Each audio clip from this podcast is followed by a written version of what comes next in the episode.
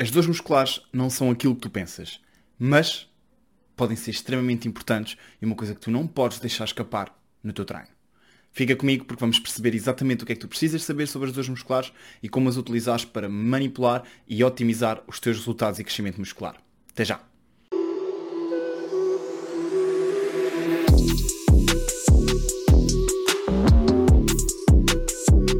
As dores musculares, ou a miopatia retardada pós-treino, é uma das temáticas que é mais utilizada e mais falada no, no, mundo do treino de hipertrofia como algo que está ligado à qualidade ou à recuperação do treino. No entanto, as dores musculares são geralmente muito mal compreendidas, não só numa perspectiva de o que é que as causa, como também das repercussões e do efeito que elas têm no próprio treino. E por isso vamos começar por perceber aqui então o que é que são estas dores musculares.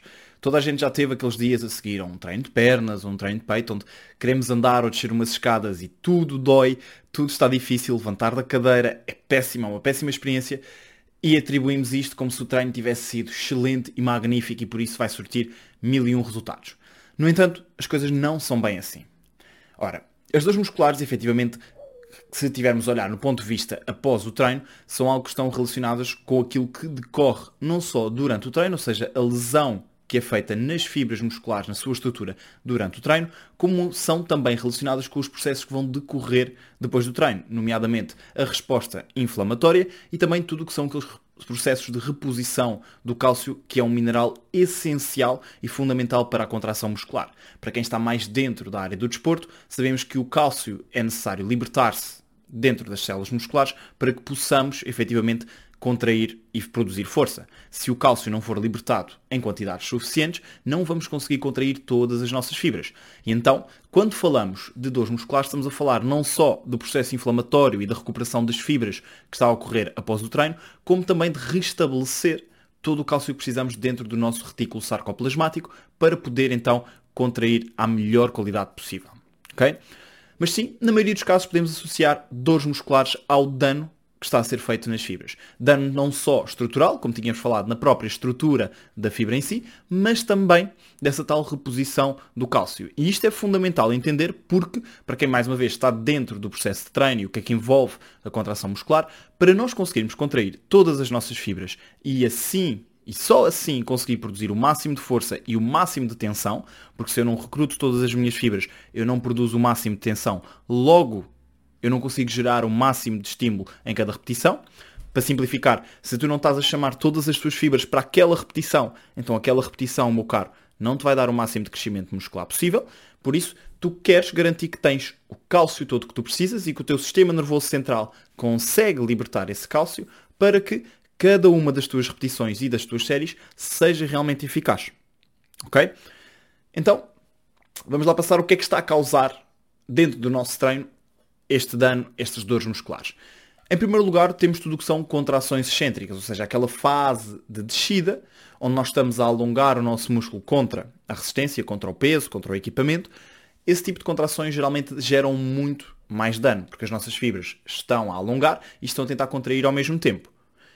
Simultaneamente, todo aquele processo de libertação do cálcio e de recuperação, que geralmente está associado a esforços feitos muito perto da falha ou com muitas e muitas repetições, esses também são tipos de esforços que geralmente levam maior debulação desse cálcio e por isso mais fadiga central e por isso menos capacidade de ter qualidade nas tuas repetições. Portanto, começamos logo por ver que dores musculares não é necessariamente uma coisa fixe, porque vai diminuir a qualidade do nosso treino. Simultaneamente, temos aqui duas associações que são muito mal feitas. A primeira é que mais dores é igual a mais crescimento. E a segunda é que mais dano muscular é igual a mais crescimento. Ora, vamos entender aqui uma coisa muito simples, com uma analogia muito fácil. Se mais dores fosse mais crescimento, então, como eu tenho dores musculares quando estou com febre, eu queria estar com febre. Porquê? Porque ia ter mais dores musculares, logo ia ter mais crescimento. Não é propriamente esse o caso. Tal como se eu for fazer corridas ou trabalho que é extremamente excêntrico, com muita fase de desaceleração, por exemplo, corridas a descer, vou gerar imenso dano muscular, vou gerar imensas dores musculares nos dias a seguir, mas não é por isso que isso vai ser mais hipertrófico do que um treino de pernas com qualidade. Mais uma vez, um bodybuilder treina de uma forma totalmente diferente de um corredor downhill. E quem é que tem as pernas maiores? O bodybuilder. Porquê? Porque o treino dele é para hipertrofia. Não é um treino que foi feito para gerar dores musculares ou dano muscular. Não. É um treino que é feito para gerar crescimento. E aqui é a mesma coisa. Está bem? Mais dores não é mais crescimento. Tal como mais dano não é mais crescimento. Porque se nós pensarmos, efetivamente o dano acontece durante o treino. Eu danifico as minhas estruturas, eu gasto o meu cálcio durante o treino. É verdade. No entanto, o que eu procuro no treino de hipertrofia não é danificar, é crescer. É no final do meu treino, se eu danifiquei 10, eu quero crescer 20. Agora, a quantidade que eu vou crescer é dita pela qualidade do estímulo que eu dou, pela quantidade e pela magnitude do estímulo que eu dou, qualidade do meu treino. Ora, o meu objetivo no meu treino é crescer, é passar dos 100 para os 120. O meu objetivo não é passar dos 100 para os 40 para voltar para os 120. Porque se o meu estímulo só me vai levar dos 100 aos 120, se eu destruir 10, eu vou dos 100 aos 110. Porque desço de 100 para 90 e depois como tinha 20 estímulos para crescer, eu passo para 110. Ora, se eu destruir muito mais do que 10, se eu destruir 15 ou se eu destruir 20, aqueles 20 estímulos, aqueles 20 crescimentos que eu ia ter, já não me vão levar tão alto, vão me levar muito menos. Então, idealmente, no mundo utópico, o melhor treino de hipertrofia é aquele que te estimula o máximo de crescimento possível e que dá o mínimo de dano. Porque tu vais estar a gastar a tua energia, as tuas calorias, a tua proteína e o teu tempo a recuperar muito mais do que tu estavas a precisar de recuperar. Tu queres efetivamente utilizar todos os teus recursos e todo o teu treino para crescer, não para estar a recuperar dano que tu não precisavas de estar a gerar. Ok? Portanto, temos que entender logo em primeiro lugar que hipertrofia e um bom treino é um treino que te dá um ótimo balanço, um ótimo equilíbrio entre a proteína e o músculo que tu degradas, que tu destróis, que tu catabolizas, que te dá o mínimo disto para te dar o máximo de crescimento. Porque se tu começas a gastar muito tempo e muito recurso a recuperar coisas, então tu já não vais ter quase nada de sobra para crescer a seguir. Está bem? Ora, isto é uma premissa muito importante. No entanto, não significa que o dano seja altamente negligenciável ou que não nos interessa. Não. Efetivamente, há uma coisa que nós chamamos hipertrofia mionuclear, que é não propriamente aumentar o tamanho da célula em si porque tem mais proteínas contráteis ou porque tem mais organelos na célula, mas sim porque a célula muscular é uma célula muito interessante porque é uma célula mio, uh, polinucleada, é uma célula que tem vários núcleos. E um dos processos de crescimento e que potencia o nosso crescimento é adicionar mais núcleos dentro dessa célula. E como é que isso acontece? Pela hipertrofia sinalizada pelo dano muscular. Então, não vamos ver o dano muscular como uma coisa extremamente desinteressante e que queremos evitar ao máximo, só por uma questão de balanço, degradação, construção.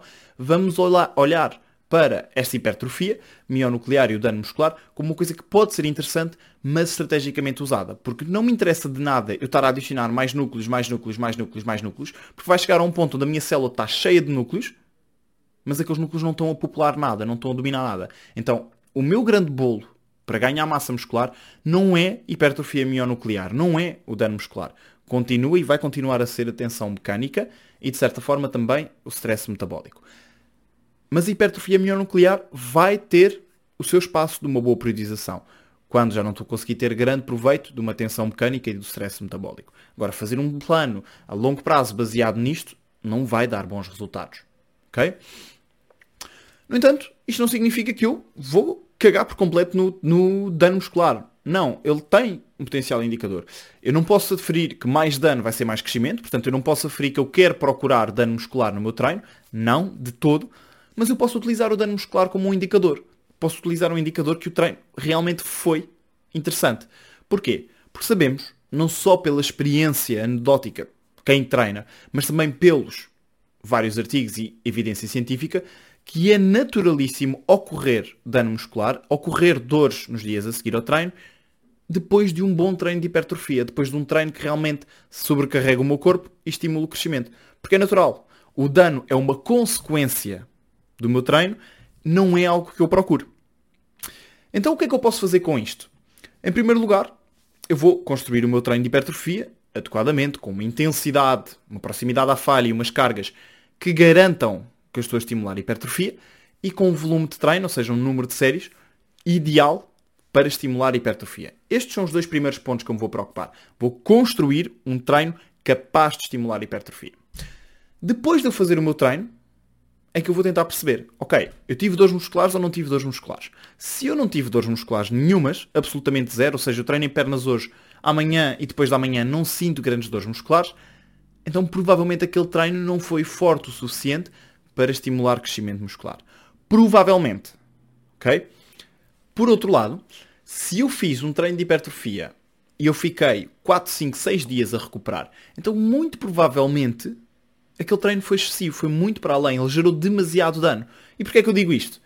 Então se nós sabemos que o crescimento muscular para um atleta natural dura no máximo dos máximos 72 horas, se eu passo mais do que 72 horas a recuperar, então eu não estou a crescer. Porque se o meu crescimento parou às 72 horas e eu ainda estou a recuperar às 90, às 100 e às 110, eu perdi ali 2, 3 dias que eu poderia estar a treinar aquele músculo e não estou porque ele não está recuperado. Então o meu treino foi péssimo, porque me obrigou a despender tempo a recuperar e não me permitiu treinar quando eu deveria voltar a treinar. Ok? Então o que é que eu vou fazer quando eu acabo um treino?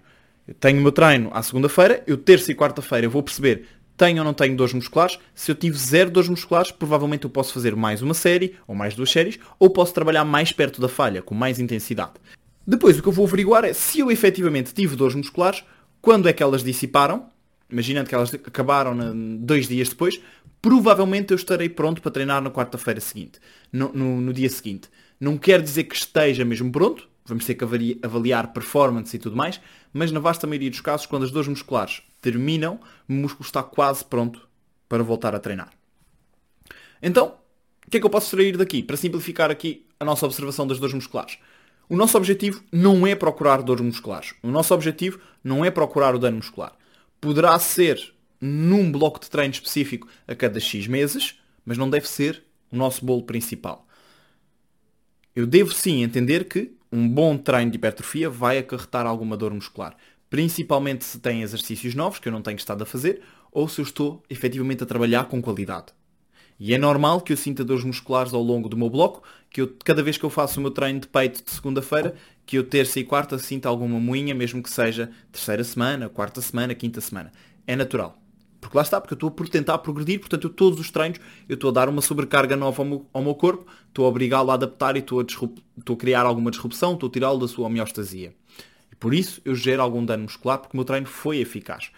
No entanto, se eu não tiver gerado algum, o dano muscular, não significa que ele seja mau. Porque se eu segunda-feira consegui uma coisa, fiz um bom treino, tive uma boa performance, não tive dores musculares, mas na terça-feira seguinte eu consigo bater aquela performance, então provavelmente o meu treino de segunda-feira estava top, estava num ótimo equilíbrio que não me deu demasiado dano, mas deu-me um bom crescimento e portanto estou muito bem, não preciso estar a mudar grande coisa.